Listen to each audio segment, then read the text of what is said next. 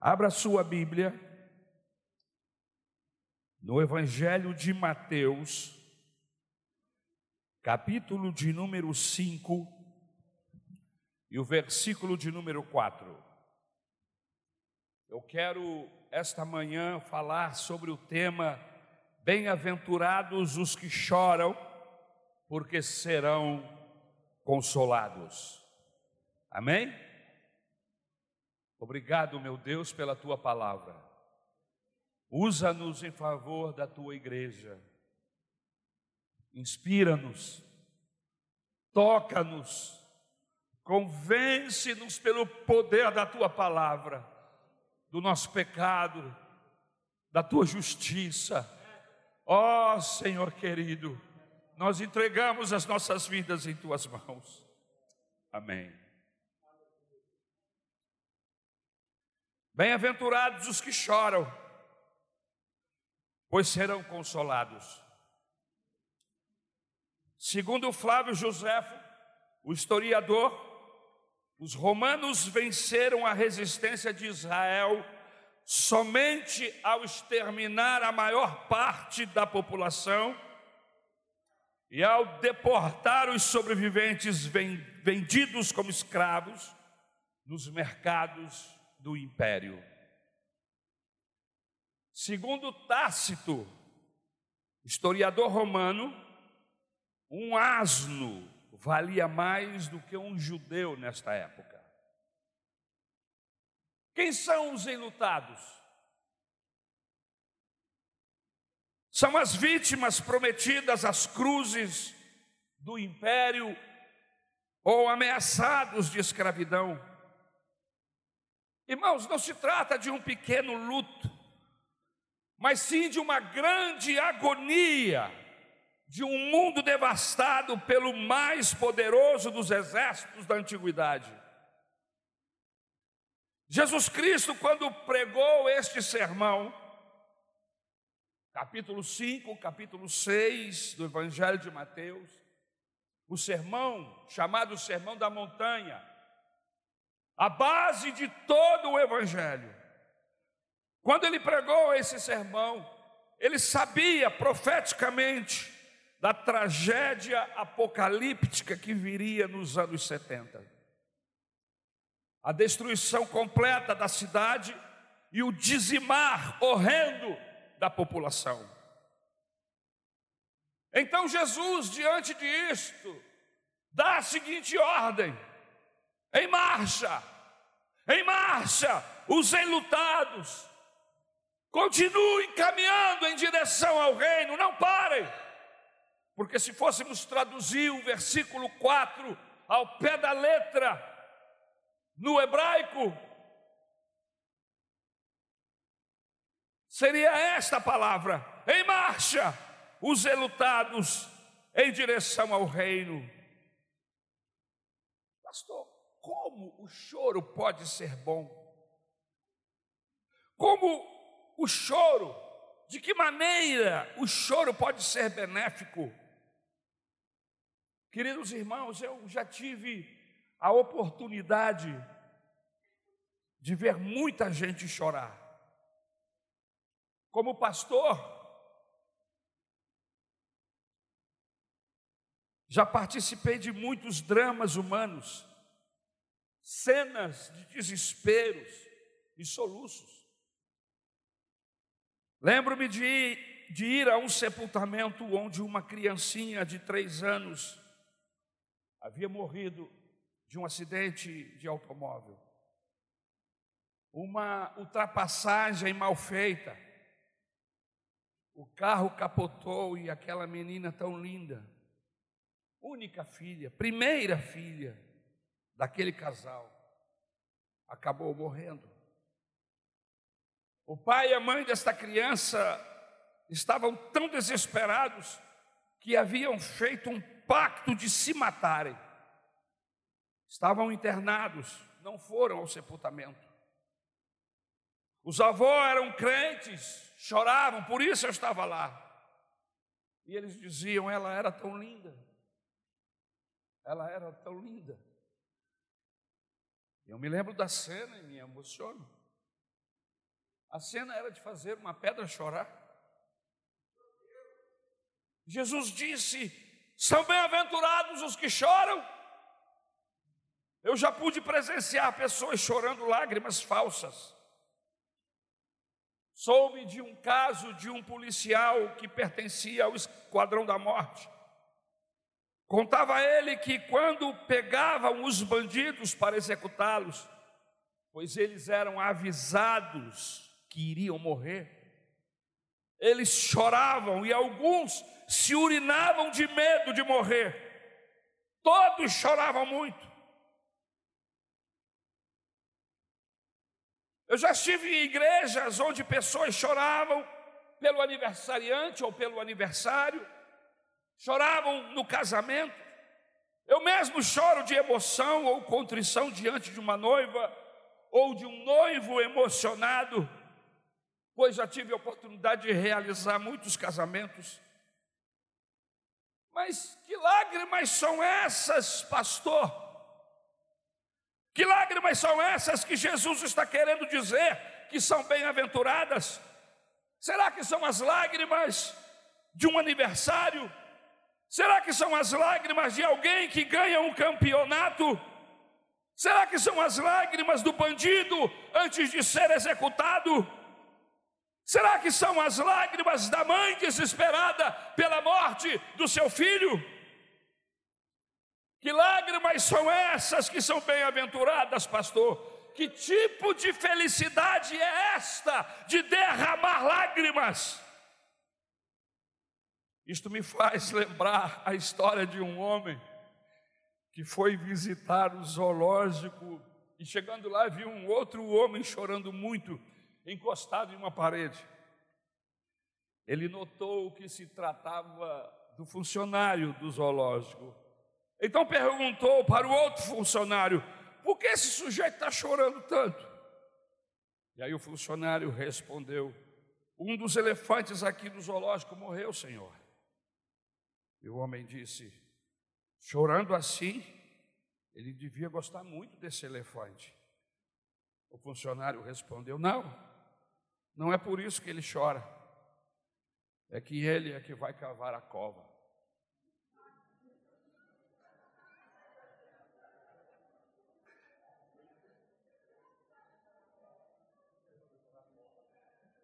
Que lágrimas são essas que Jesus está dizendo que são bem-aventuradas?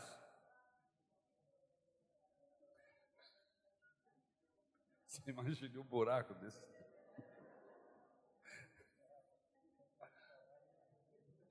É óbvio que quando Jesus fala da bem-aventurança de chorar, ele não está se referindo ao simples fato de chorar. Existem choros e choros. O que Jesus quis dizer quando falou: Bem-aventurados os que choram? A tradução para o português nos fala feliz, ou sejam, felizes os que choram. Como pode ser isso? Em primeiro lugar, se você quiser ser feliz, você tem que se abrir para os sentimentos. Você deve evitar ilhar-se. Quando Jesus diz que quem chora é feliz, Ele está dizendo que quem chora é uma pessoa que ainda não perdeu a alma. Não é o choro pelo choro. O que ele quer dizer é que se você quer ser feliz, abra-se para a vida evite ilhar-se, isolar-se, porque quem chora é porque ainda não se embruteceu completamente, ainda não se tornou um cínico, ainda não assiste um programa de TV sobre a miséria humana, comendo pipocas e rindo da vida, ainda não se animalizou. Chora porque ainda não criou calos no coração, chora porque não ergueu muralhas na alma, chora porque não cavou fossas intransponíveis. Feliz é aquele que ainda não perdeu a capacidade de ser sensível. É isso que Jesus está falando. E é possível que haja aqui esta manhã pessoas que já assistiram maldades, já foram tantas vezes feridas e feridos. Quem sabe haja pessoas aqui esta manhã que já tenha se decepcionado muitas, muitas vezes. E a tendência de pessoas que se decepcionam, que são feridas, que são feridos, é que essas pessoas se tornam frias, essas pessoas se tornam calculistas, essas pessoas se tornam céticas, agnóstico da raça humana. Homens e mulheres que dão de ombros para a vida e não têm mais a capacidade de chorar, de se sensibilizar, de serem tocados pela emoção. É preciso que tenhamos muito cuidado com os processos da vida, para que Ele não nos roube a sensibilidade, não nos roube a humanidade. Irmãos, a vida é um eterno tornar-se vulnerável. Quem quiser viver, prepare-se para machucar-se. É esta a ideia. Quem quiser viver e tirar da vida o melhor, prepare-se para machucar-se. Se você quiser manter-se intacto, eu vou lhe dar uma fórmula. Não dê o seu coração a ninguém. Empacote-o no canto da sua alma. Não se envolva, tranque-se em uma caverna. E mais, tenha uma atitude de chacota tenha uma atitude de brincadeira, tenha uma atitude leviana com a vida. Tranque-se dentro de uma urna imaginária, de um caixão com cravos bem firmes. Lá dentro você não vai se machucar. Agora vai acontecer algo com você também. Você se tornará uma pessoa inquebrantável, impenetrável imune a isso. Você vai se tornar uma pessoa imune. Agora, deixe-me lhe dizer uma verdade. O único lugar que se consegue ficar imune da vida, impenetrável, solitário da vida, é no inferno. No inferno não tem coração quebrantado. No inferno não tem humanidade. No inferno há solidão. Qual é a maior solidão, pastor? Perguntaram isso a Vinícius de Moraes e ele responde uma de suas crônicas. A maior solidão é a do ser que não ama. A maior solidão é a do ser que se ausenta, que se defende, que se fecha, que se recusa a participar da vida humana. A maior solidão é a do homem encerrado em si mesmo, no absoluto de si mesmo, e que não dá a quem pede o que ele pode dar de amor, de amizade, de socorro. O maior solitário é o que tem medo de amar, o que tem medo de ferir e de ferir-se. O ser casto da mulher, do amigo, do povo, do mundo esse queima como uma lâmpada triste, cujo reflexo entristece também tudo em torno. Ele é a angústia do mundo que o reflete. Ele é o que se recusa às verdadeiras fontes, fontes de emoção, as que são o patrimônio de todos. E encerrado em seu duro privilégio, semeia pedras do alto da sua fria e desolada torre Esse é o ser mais solitário que existe. Jesus diz aqui no Evangelho de Mateus, capítulo 5, versículo 4: Bem-aventurados os que choram, os que não se fecham em si mesmo, o que ainda não perdeu a alma. A ideia esta manhã é que você faça um exame e perceba, com a ajuda do Espírito Santo, se no processo da vida você não está perdendo a sua alma, ou quem sabe já perdeu. Jesus está dizendo que bem-aventurado é aquele que ainda não perdeu a capacidade de sentir, que ainda não perdeu a capacidade de chorar, que ainda não perdeu ainda a capacidade de se arrepiar com o drama humano. Esse é o bem-aventurado que a Bíblia diz. Por muito tempo, meus irmãos, eu tive uma concepção errada sobre um personagem bíblico, Esaú. Esaú era o irmão de Jacó, ambos os filhos de Isaac. Esaú levianamente, burramente, estupidamente, grosseiramente vendeu o que na época era o mais alto privilégio que um filho poderia ter: ser o primogênito. O que nascia na terra de Israel, em primeiro lugar, esse recebia tudo em dobro, tinha privilégios que os outros não tinham. Era o primeiro a sentar-se na mesa. Sentava-se ao lado do direito, ao lado direito do pai. Recebia a herança dobrada. Dava prosseguimento à família. Esaú nasceu com esse privilégio e vendeu. A Bíblia diz que ele voltava de uma caça mal sucedida Jacó, seu irmão, tinha um precioso guisado. Esaú quis esse guisado. Jacó propôs a troca. Proposta indecente. Ele deveria ter recusado. Mas ele estava com tanta fome.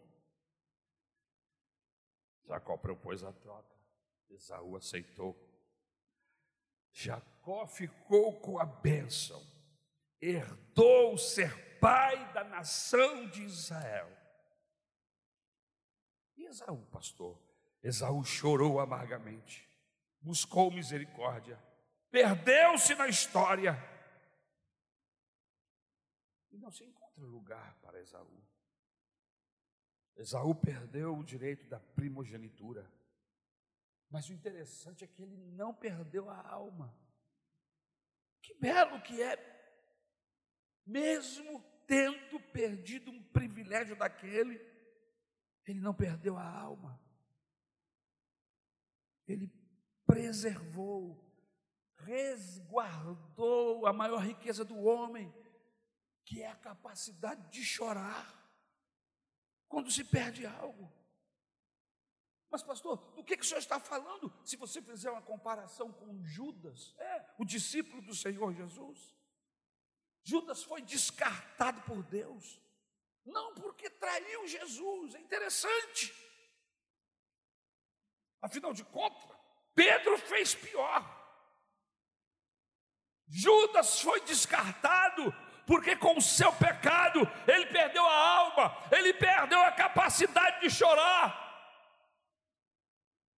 Pedro fez pior, mas quando caiu em si, chorou, desesperou-se amargamente pelo seu pecado, pela sua tragédia. Bem-aventurado o homem que é vilipendiado, escarnecido, que sofre injustiça da vida, a mulher que sofre decepção, mas quando chega lá no fim, aleluia, ele não tem amargura, ela não tem amargura ela não é uma mulher fria, ele não é um homem cético, cínico, cínica, mas é uma pessoa que ainda tem capacidade de chorar e de se emocionar e de ser tocado, tocada em favor de alguém.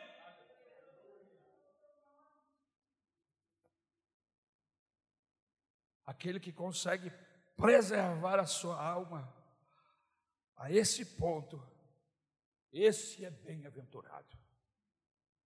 Mas o texto continua falando: bem-aventurados que choram. O, o que significa isso, pastor? O que Jesus quis dizer com isso? Jesus quis dizer, quando falou, felizes os que choram, em segundo lugar, Jesus estava falando da capacidade de ser autêntico. Se você quiser ser feliz, seja autêntico.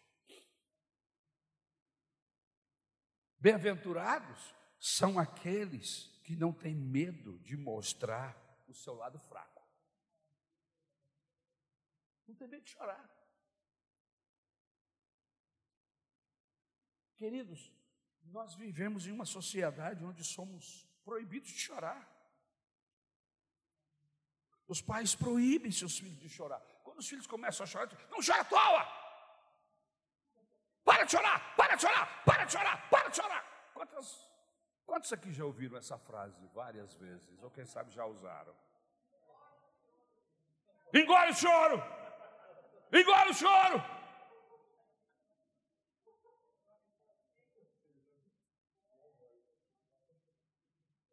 Chorar não é coisa de bem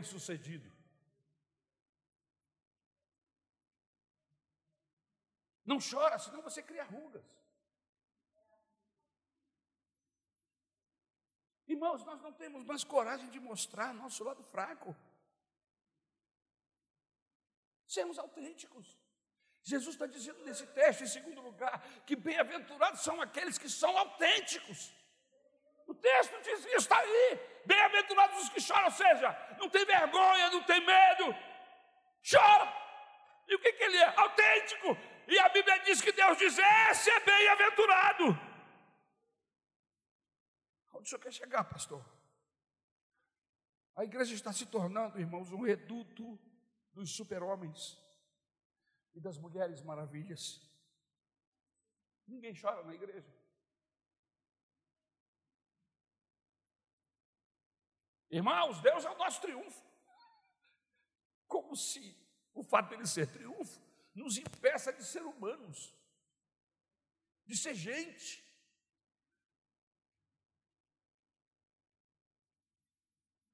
Às vezes estamos tão tristes, mas quando chegamos na igreja, baixamos a máscara da invencibilidade. Como vai, meu irmão? Só vitória. Obrigado.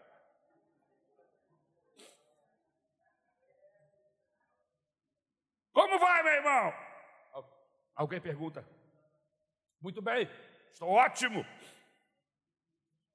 mas o coração está sangrando. E não é só na igreja, é no emprego, é no seio da família. Jesus diz assim: feliz o autêntico, o que não usa máscara, o que mostra o que ele está passando no seu coração. Jesus disse: esse é bem-aventurado. Irmãos, a ideia aqui esta manhã é que você seja autêntico, que você admita que está triste, que você admita que está magoado. Eu acredito que Deus quer que a igreja seja um ambiente onde o angustiado possa chorar. O mais lindo, meus irmãos queridos, na Bíblia, é que ela não esconde os homens de Deus que choraram. Os heróis não tinham medo de mostrar o lado fraco. E o maior chorão de todos é o, é o Davi. No Salmo 31, versículo 9 e 10, ele diz assim: Misericórdia, Senhor, estou em desespero. A tristeza me consome a vista, o vigor e o apetite. Minha vida é consumida pela angústia e os meus anos pelo gemido. Falta-me forças devido à minha aflição e os meus ossos se enfraquecem. Não era um super-homem, era um ser humano, como eu e você. Davi não precisava se vestir de super-homem, ele era o que era um homem carente, um homem fraco.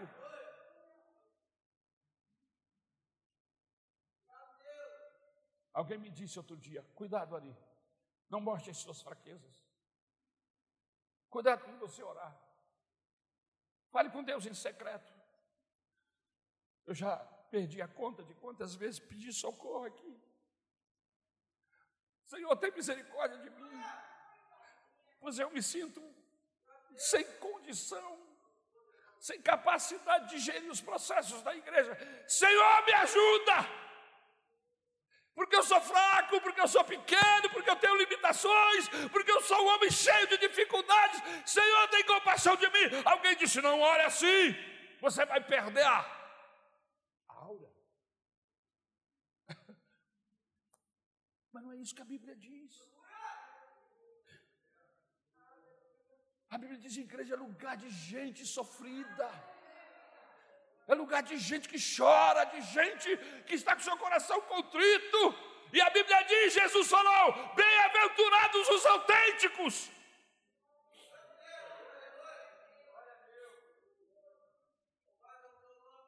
Tire a máscara, abre o seu coração, mostre tudo para Deus. E se os outros verem, que vejam.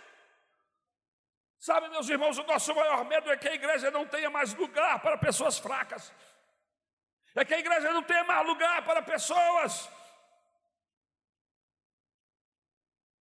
carentes, suicidas, depressivas. Afinal de contas, a igreja é lugar dos vencedores.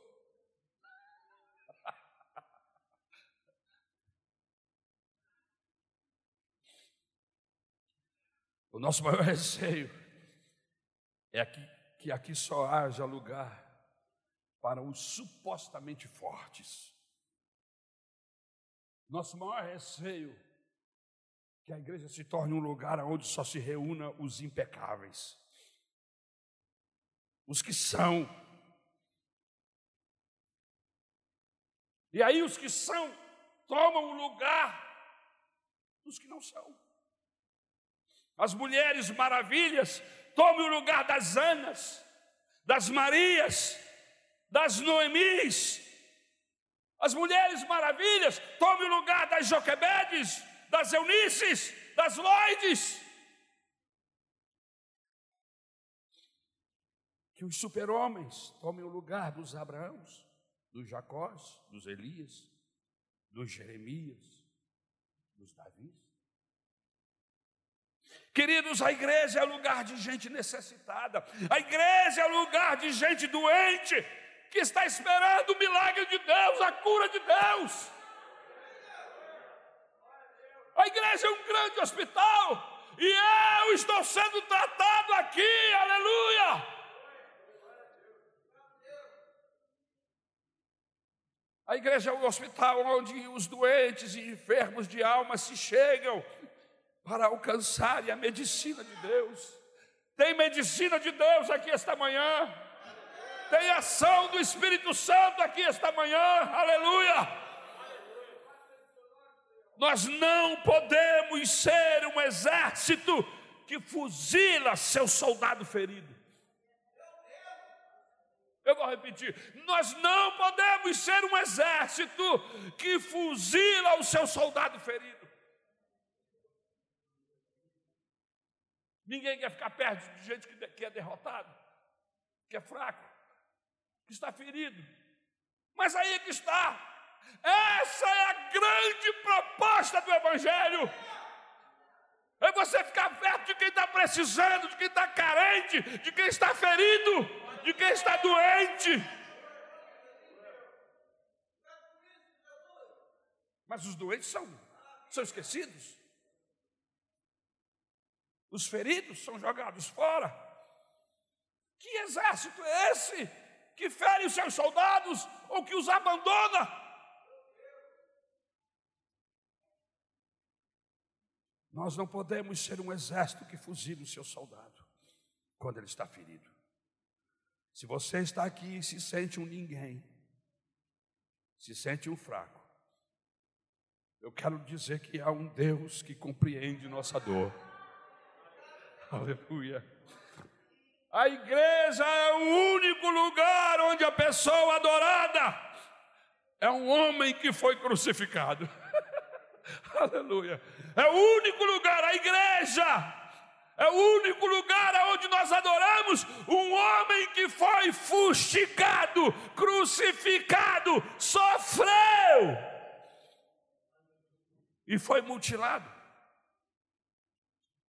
Isaías capítulo 53, 53 3 nos dá o retrato. Foi desprezado e rejeitado pelos homens, um homem de tristeza e familiarizado com o sofrimento como alguém de quem os homens escondem o rosto, foi desprezado e nós não o tínhamos em estima. Jesus diz: Bem-aventurados são aqueles. A Bíblia diz: Bem-aventurados são aqueles que, como Jesus, foram feridos e têm um lugar para expressar sua dor. Mas o texto sugere ainda outra coisa quando diz: Bem-aventurados os que choram. O que Jesus queria dizer, pastor?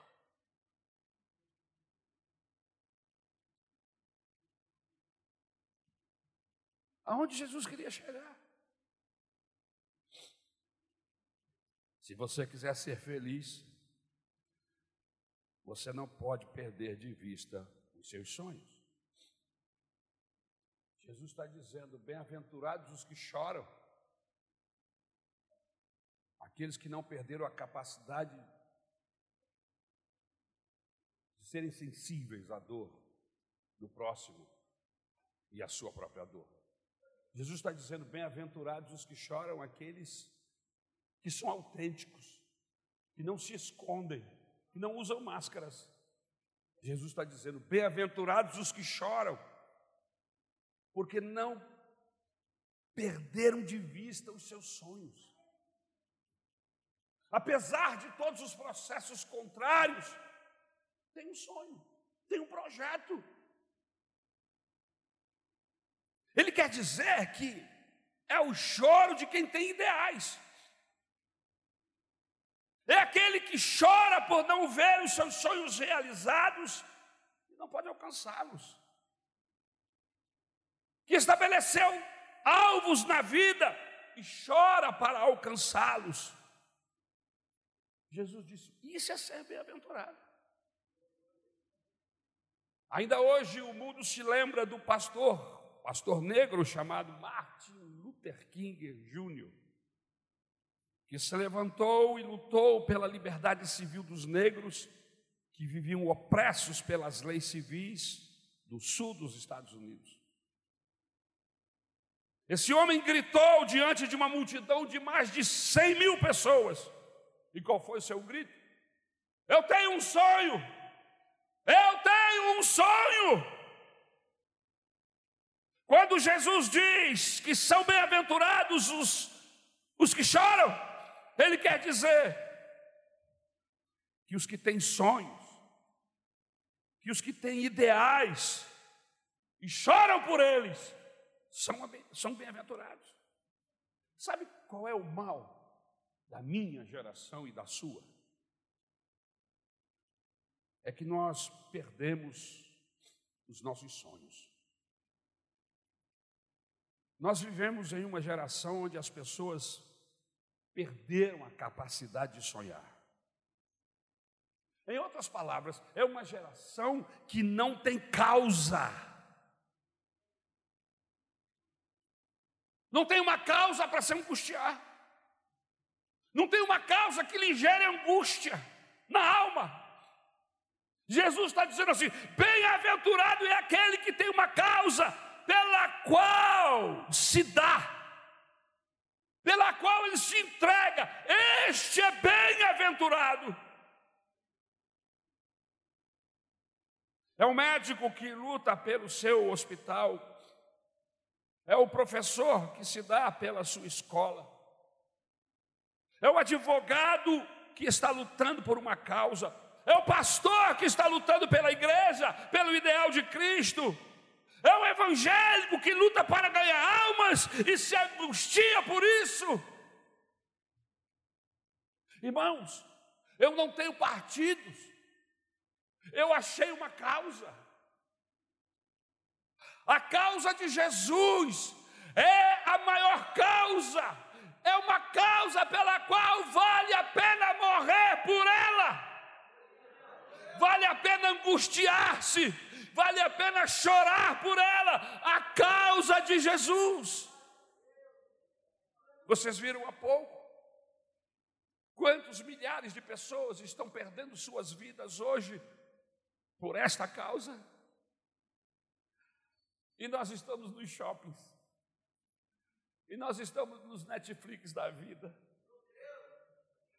e nós estamos dormindo o sono do indolente,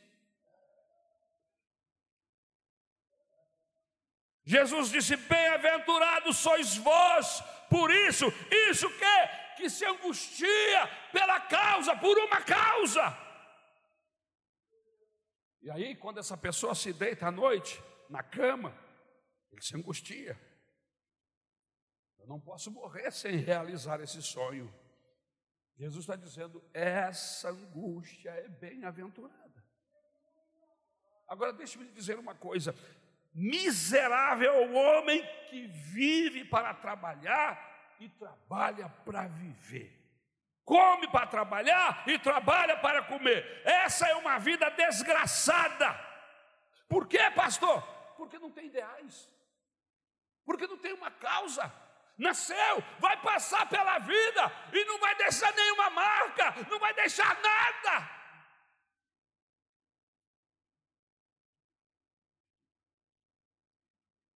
Irmãos, é uma desgraça viver esperando o dia da morte. Não pense em você. Eu não estou esperando a morte, não, irmão. Ela vai me pegar, ela vai chegar, eu não sei quando, nem de que maneira, mas ela vai me pegar. Eu vou estar vivendo, eu vou estar amando a minha esposa, os meus filhos, cuidando dela, planejando coisas. Eu vou estar envolvido na causa do Evangelho, me desgastando gastando minha energia, porque eu descobri que não existe melhor causa para se gastar energia, para se colocar o coração, do que a causa do meu Mestre Jesus.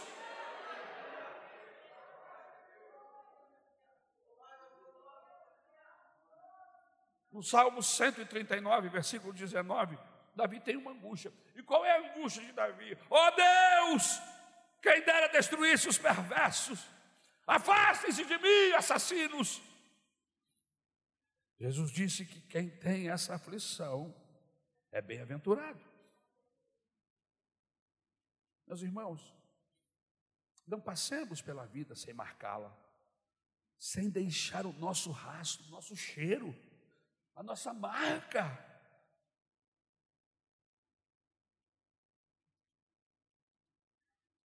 Não entre nessa onda do mundo. Deixa a sua marca, deixa o bom cheiro. Fulano morreu, mas deixou cheiro bom, deixou rastro.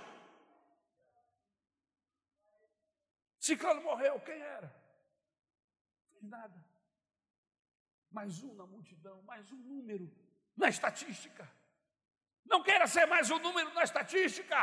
Marque o seu tempo, mas marque lutando por uma causa que vale a pena. E eu vou lhe dizer: Vou repetir. Não vale a pena gastar a sua energia, nem sua vida por times de futebol. Não vale a pena gastar a sua vida, o seu coração por causas políticas, por partidos políticos corruptos e malignos. Eu vou lhe dar uma causa esta manhã na qual, na qual é digna e vale a pena morrer por ela. A causa do evangelho, levar o evangelho, acender a luz, ser um instrumento de Deus. Aleluia.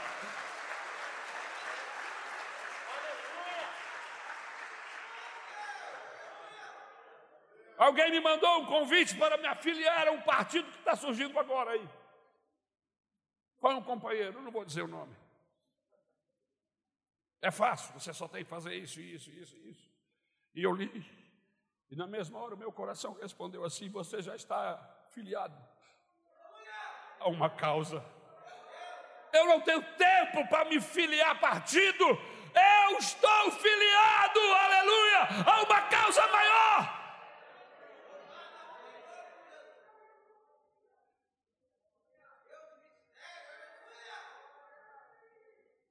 Em nome de Jesus, meus irmãos, fuja dessa vida medíocre, essa vida medíocre que você vive, angustie-se. Jesus disse: Bem-aventurados são aqueles que chegam de madrugada, da noite com carinho, do sopão, angustiados com a desgraça dessa cidade, está fazendo alguma coisa para ajudar alguém.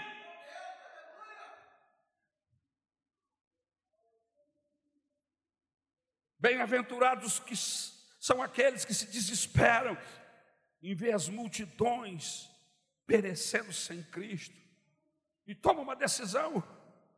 Deus, eu não posso dormir, o sono da passividade, eu, eu, não vou cruzar os meus braços, me ajuda, eu quero fazer alguma coisa, eu quero salvar alguém.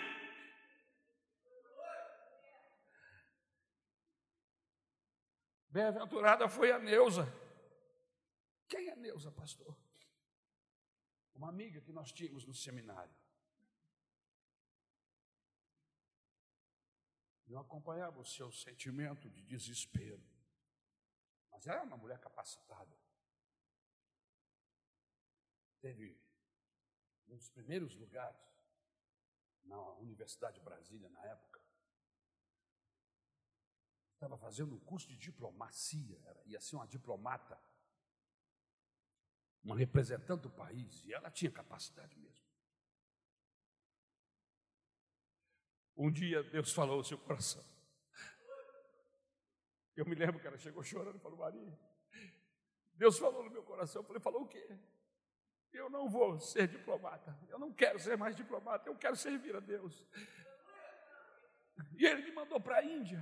Deus falou: você precisa ir na Índia. Irmãos, ela largou a universidade, largou o pai, a mãe, largou a família, largou a igreja, largou os, os amigos do seminário e foi para a Índia. Se desgastou na obra do Senhor, pregou o Evangelho, morreu. Alguns anos depois, recebemos notícia que ela havia morrido. E o meu coração ardeu. Eu falei assim, mas morreu. Morreu. Não se dava bem com a comida. Criou uma úlcera estomacal que virou um câncer que a destruiu. Mas até o último momento, ela estava pregando o Evangelho, acolhendo mulheres, acolhendo pessoas. O testemunho é lindo, o testemunho da Neuza. Que causa é essa, pastor? É a causa do Evangelho, a causa que, que enche o nosso coração de paixão. Por quem você é apaixonado?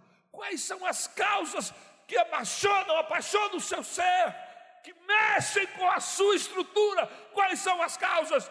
Deixe-me dizer: se não é a causa de Cristo, não deve ser uma boa causa porque neste mundo não há nada que vale a pena morrer por ela. Agora, a causa de Cristo é a causa do amor, é a causa da doação, é a causa da entrega, é a causa de buscar perdidos, de abençoar gente, de abraçar seres humanos, de se compadecer com a tristeza, com a miséria do semelhante e do Senhor Jesus ajudá-los.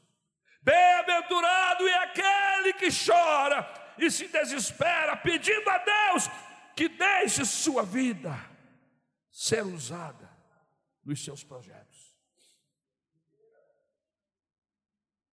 Durante muito tempo, na minha juventude, a minha oração foi essa: Senhor, eu quero fazer parte deste último exército.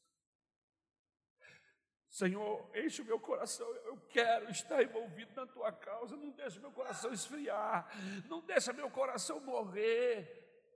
Desde que eu fazia essa oração, quantas coisas aconteceram? Coisas boas. Encontrei meu amor. Mas quantas coisas tristes ocorreram? Líderes, pessoas que se levantavam contra, que me criticavam, que queriam esvaziar, que tinham ações até malignas. E eu pensava, mas eu, uma pulga, por que é está tão preocupado com uma pulga?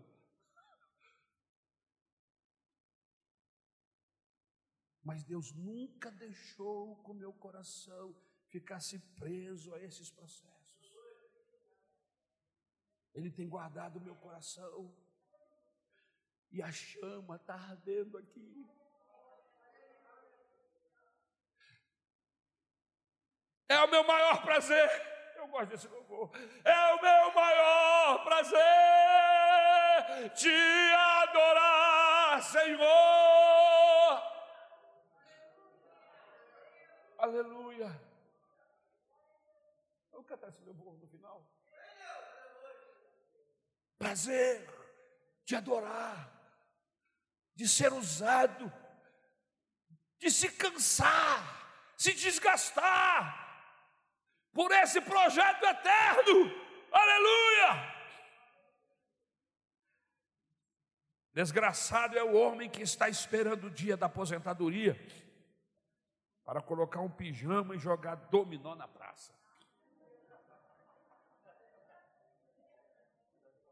Eu passo nas praças, eu vejo os idosos, os velhinhos, fico pensando assim, esses caras não têm o que fazer podia estar ajudando a mulher em casa, sendo útil, mas em casa eles ficam perturbando, enchendo a paciência da mulher. E aí a mulher disse: Vai jogar dominó na praça que é melhor. Aí eles vão.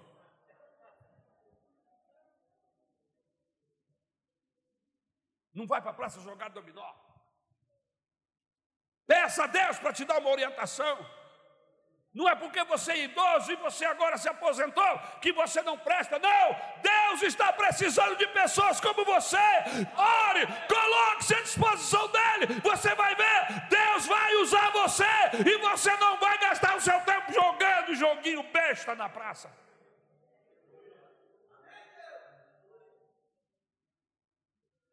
É importante que você tenha sonhos, mesmo que esses sonhos lhe leve à morte, lhe leve às lágrimas. Afinal de contas, isso é viver, isso é a vida. E a vida, ela é boa, ela é bonita, como diz o cantor, por causa disso tudo.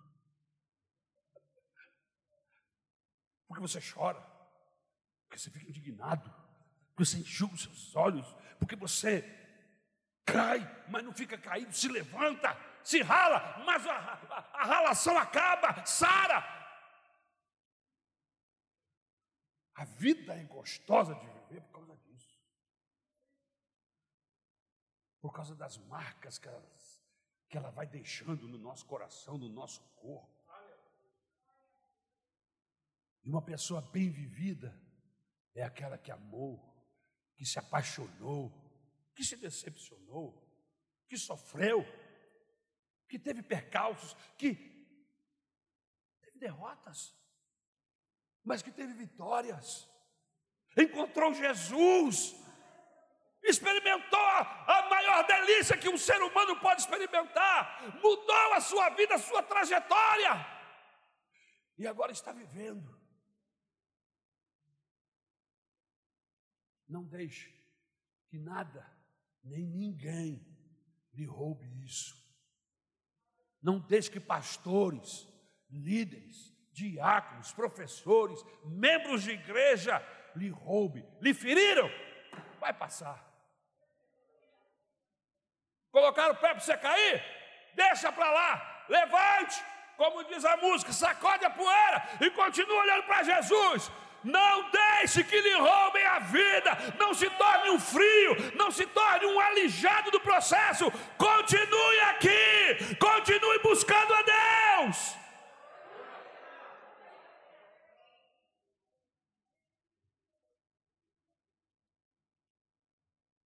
Jesus disse: quem chora E esse choro é bem-aventurado. Se você quer ser feliz, deixe-me dizer o último tipo de choro que deveria fazer parte de nossas vidas. E Deus acha que é uma felicidade ter esse choro. Que choro é esse, pastor? Em quarto lugar, eu vou acabar. Se você quiser ser feliz, busque a plenitude de Deus. O choro que Jesus está falando aqui é o choro do homem que quer Deus. Pastor, minha angústia é a angústia de quem gostaria de ter mais de Deus. Essa é a angústia, esse é o choro que Jesus diz, que é bem-aventurado. Você está chorando por quê? Porque eu quero mais de Deus. Porque o bem que eu quero fazer eu não faço, e o mal que não quero esse vivo fazendo. Que choro é esse? É o choro de quem quer Deus. É o choro de quem quer ser usado, quer ser envolvido. É o choro de alguém que está buscando a plenitude de Deus.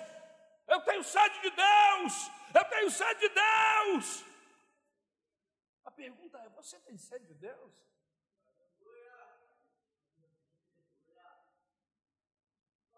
Uma das características de uma pessoa com saúde, eu me lembro disso que a minha mãe sempre ficava perguntando: quer saber se o seu filho está saudável?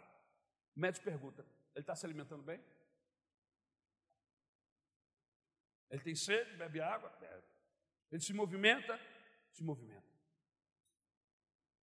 E aí ele faz os exames, escuta, o seu filho está bem. Característica de saúde. Tem fome? Tem sede? Come, bebe, porque come, bebe, se exercita. Eu tenho um molequinho, um netinho, que vai fazer dois anos. A pilha dele é alcalina. Não acaba nunca. Já viu aqueles cachorrinhos que você tem ele preso no apartamento, que quando você solta ele some. O molequinho é igual, você bota ele no chão e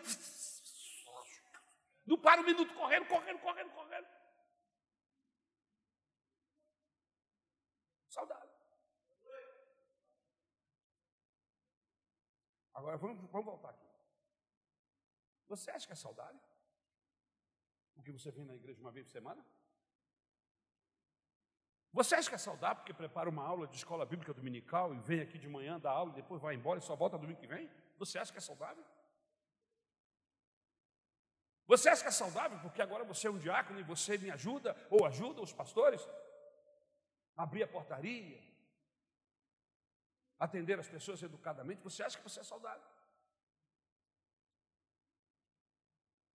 Você acha que você é saudável, pastor, porque você prepara uma mensagem no domingo e vem para cá? Você acha que você é saudável? Você tem sede de Deus? Você tem fome das coisas de Deus? Se você não sabe, não pode responder essa pergunta, então eu acho que você não é saudável, porque as características do saudável, quem tem fome, é quem tem sede e quem se movimenta. E as coisas não são diferentes na igreja. Saudável, biblicamente falando, é aquele que tem fome de justiça, é aquele que tem sede de Deus. Eu tenho sede de Deus, pastor. Salmo 42. Como a corça anseia pelas correntes de água, assim minha alma anseia por ti, ó oh Deus. Tenho sede de Deus, do Deus vivo. Quando poderei estar na presença dEle? Dia e noite, as lágrimas têm sido meu alimento, enquanto zombam de mim o tempo todo, dizendo: Onde está o seu Deus? Meu coração se enche de tristeza pois me lembro de como eu andava com a multidão de adoradores, à frente do cortejo que subia até a casa de Deus, cantando de alegria e dando graças em meio aos sons de uma grande festa. Por que você está tão abatida, ó minha alma? Por que está tão triste? Espere em Deus, ainda voltarei e louvá-lo-ei, meu Salvador e meu Deus. Agora estou profundamente abatido mas me lembro de ti, desde o distante Monte Hermon, onde nasce o Jordão, desde a terra do Monte Mizar. Ouço o tumulto do mar revolto, enquanto suas ondas e correntezas passam sobre mim. Durante o dia, porém, o Senhor me derrama seu amor, e à noite entoo seus cânticos e faço as orações ao Deus que me dá vida. Eu tenho sede de ti, ó Deus. Queridos, não se trata de alguém que quer Deus em troca de favores. O salmista que quer Deus, ama Deus por nada. Serve a Deus por nada. Qual é o seu interesse em servir a Deus? Para que Ele abençoe você? Para que Ele frutifique seus passos? Para que Ele te ajude? Para que Ele cure você das enfermidades? Proteja você do Covid? Por que você serve a Deus?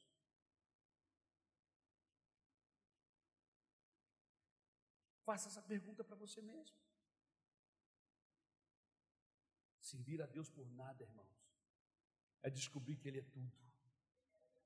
E depois que você o tem, você está saciado. Por que você serve a Deus? Eu sirvo a Deus por nada. Se Ele quiser me dar alguma coisa, Ele me dá. Se Ele não quiser me dar, eu vou continuar servindo. Porque eu não estou com Ele por causa das coisas que Ele tem para me dar. Eu estou com Ele porque eu descobri que Ele é a pérola de grande valor. Porque Ele é o tesouro escondido. Aleluia. O salmista que quer Deus, ama Deus por nada. E ele chora. Ele chora querendo os tabernáculos de Deus. Senhor, eu quero os seus tabernáculos. O pardal encontrou casa e ninho para si. Eu encontrei os teus tabernáculos. Eu encontrei os teus tabernáculos. Ele chora querendo a presença de Deus. Será que você deseja a Deus a ponto de sua alma se angustiar? Será que você deseja a Deus a ponto de gerar uma sede em você que nada pode satisfazer? Ah, pastor, isso não está acontecendo comigo. Calma, não se desespere, porque o Espírito Santo está ajudando nesse processo. E quando você descobriu que você não tem essas características, descobriu que você está enfermo, está carente, corre para Jesus, aleluia, corre para Deus e se entrega totalmente a Ele. E o fato de você estar com Ele, ir para Ele, vai gerar sede é maravilhoso. Quanto mais eu chego perto de Deus, mais indigno eu me sinto, mais carente eu me sinto, mais necessitado. Quanto mais me aproximo, eu não fico farto, não. Há uma segurança, há um sentido de orientação. Por outro lado, uma insatisfação eu poderia fazer mais, eu posso fazer mais, e eu vou fazer mais, mas por que você está se desgastando tanto, Ari? Porque o meu Jesus não poupou despesas, não poupou sacrifícios, Ele investiu tudo em mim, e agora preciso não trocar, não tentar fazer o que Ele fez, mas eu só quero servi-lo, eu só quero adorá-lo entregar a minha vida a Ele. Aleluia. Como recompensa pelo que Ele fez. Aleluia. Aleluia.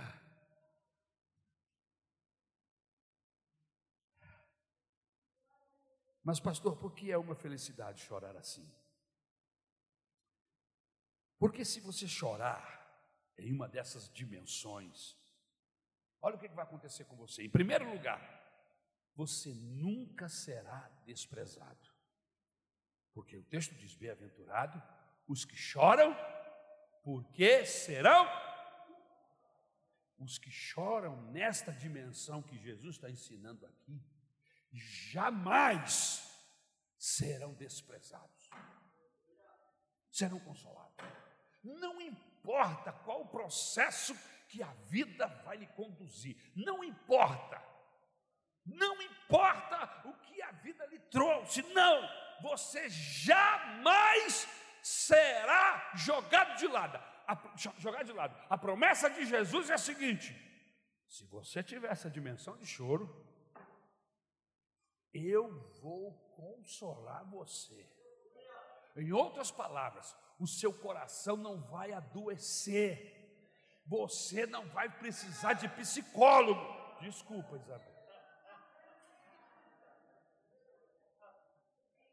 Porque eu serei a sua fonte. Eu vou tratar de você de uma tal forma que o seu coração não vai se desmanchar, não vai se diluir. Vai acontecer o que o apóstolo Paulo diz lá em Efésios capítulo 6 e versículo 10. Depois de tudo, ele recomenda: tomai toda a armadura de Deus, para que, depois de tudo, você passa pelo lugar difícil, pelo dia mau. E o que acontece, pastor? Está lá no texto você sai inteiro do outro lado. Sai inteiro. O que é que é sair inteiro? Emocionalmente, psiquicamente, sadio. Você não se deixou, não se tornou um monstro, não se tornou um frio, um cético, um doente, um desequilibrado, mas você sofreu tanto, você tinha tantas razões para ser um, um desequilibrado, mas eu não sou, por quê? Porque o Senhor está cumprindo em mim o que Ele prometeu. E o que foi que Ele prometeu? Eu vou consolar todo mundo que tiver essa dimensão de choro. Bem-aventurados os que choram, porque serão consolados. Aleluia. É por isso que gente de Deus, gente de Deus é sadio. Eu não estou dizendo agora porque você procurou uma ajuda de psicologia que você não venha a ser, não é isso que eu estou querendo dizer. Eu estou dizendo que, dizendo que, que Deus tem consolado você, mesmo com as suas fraquezas, mesmo com as minhas debilidades, com as minhas misérias, com os meus erros, porque eu não acerto sempre, irmão, para falar a verdade. Se não fosse o Espírito de Deus na minha vida, eu estava perdido. Mas quantos aqui podem testemunhar esse consolo de Deus nos dias mais difíceis? Quantos aqui? Se não fosse o Senhor, ora diga Israel, quando o inimigo se levantou e quis me tragar, me engolir, quis destruir a minha família, a minha casa, se não fosse o Senhor, que diante do laço do passarinheiro, a armadilha que o inimigo tinha armado, se não fosse o Senhor, eu teria caído, eu teria sido entregue nas mãos dos meus inimigos, eles teriam me destruído, mas o Senhor cuidou de mim, aleluia! Salmo 124.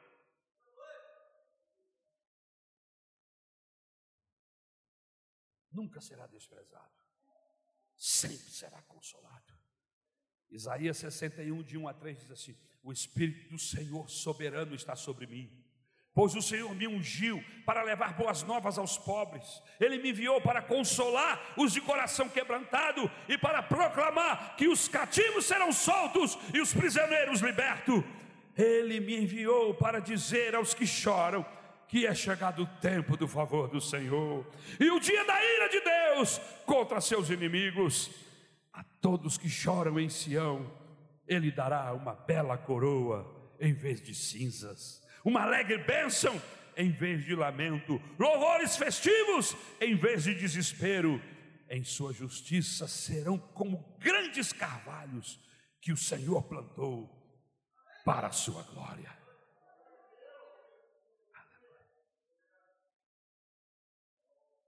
Tem alguém lá no céu que está clamando por mim, por você. Nós temos um advogado nós temos um sumo sacerdote lá no céu, que nesse momento está orando por mim por você. E a Bíblia diz que o Espírito Santo, com gemidos inexprimíveis, ora por nós e pede a Deus em nosso favor. Hebreus capítulo 4, versículo 14. Portanto, visto que temos um grande sumo sacerdote que adentrou os céus, Jesus, o Filho de Deus, apeguemos-nos com toda a firmeza à fé que professamos. Em outras palavras, se você chorar esse tipo de choro, Deus vai consolar a sua alma.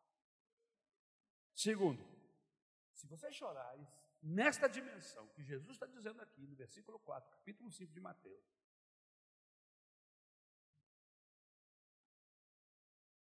Jesus diz que, que, uma, que é uma felicidade chorar. Porque os que assim o fazem terão uma percepção muito nítida das fronteiras do sofrimento.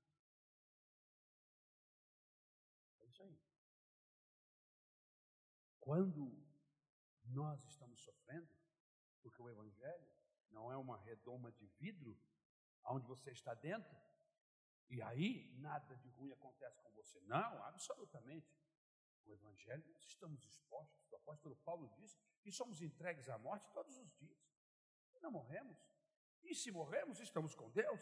Mas o que eu quero dizer aqui é que a promessa do Senhor é que as pessoas que choram nessa dimensão do, capítulo, do versículo 4, eles têm uma percepção nítida do limite do sofrimento. Em outras palavras, o choro não vai durar para sempre. Ele sabe que é uma fase. Ele sabe. Ele não se entrega ao sofrimento e à desgraça, ao choro, diz, ah, agora não tem mais jeito, agora a minha vida é isso. Não! Quem tem Jesus, quem chora na dimensão do versículo 4, ele tem a percepção. Que percepção? A percepção de que o choro pode durar uma noite, mas pela manhã vem a alegria. Em outras palavras, ele está sempre na expectativa. É hoje, é hoje que esse choro vai acabar. É hoje que essa tribulação vai embora. É hoje que eu vou pisar na cabeça de Satanás. É hoje que eu vou vencer essa luta. E quem é que dá essa percepção? O Espírito Santo. Sobre a vida daquele que é bem-aventurado, porque chora na dimensão que o Senhor ensina. Salmo 35, pois a sua ira só dura um instante, mas o seu favor dura a vida toda. O choro pode persistir uma noite, mas de manhã irrompe a alegria. Um dia desse, nós seremos arrebatados. Mesmo que você não veja fim para a sua tribulação, eu quero lhe dizer uma coisa: uma hora dessa, você vai ouvir a trombeta de Deus. Vai ouvir a trombeta de Deus. E quando você perceber que é a trombeta de Deus, que se der conta, você já foi transformado. Os mortos já ressuscitaram. E você está sendo arrebatado. Você está indo em direção a Deus. E sabe o que é que vai acontecer? 1 Coríntios capítulo 10, versículo 13. Aleluia. As tentações em sua vida não são diferentes daquelas que outros enfrentaram. Deus é fiel. E Ele não permitirá tentação maior do que vocês podem suportar. Quando forem tentados, Ele mostrará uma saída para que consigam resistir. Apocalipse 21, 3 a 4. Ouvi uma forte voz que vinha do trono e dizia: Vejam, o tabernáculo de Deus está no meio do seu povo. Deus habitará com eles, e eles serão o seu povo. O próprio Deus estará com eles ele lhes enxugará dos olhos toda lágrima, e não haverá mais morte, nem tristeza, nem choro, nem dor. Todas essas coisas passaram para sempre.